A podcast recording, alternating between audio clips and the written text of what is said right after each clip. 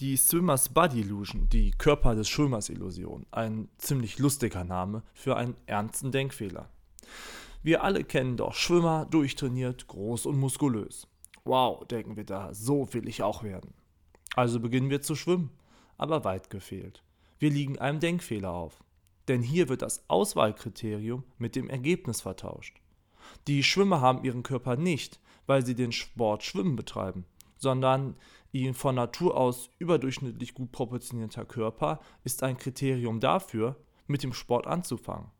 Der Körper der Schwimmer war also immer schon so. Der Sport ändert daran nichts.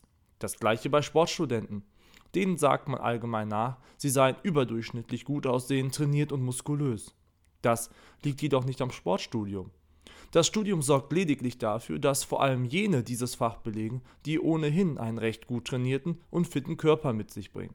Das hat mit dem Fach nichts zu tun. Hier wird also Kriterium mit dem Ergebnis verwechselt. Die Körper des Schwimmers Illusion.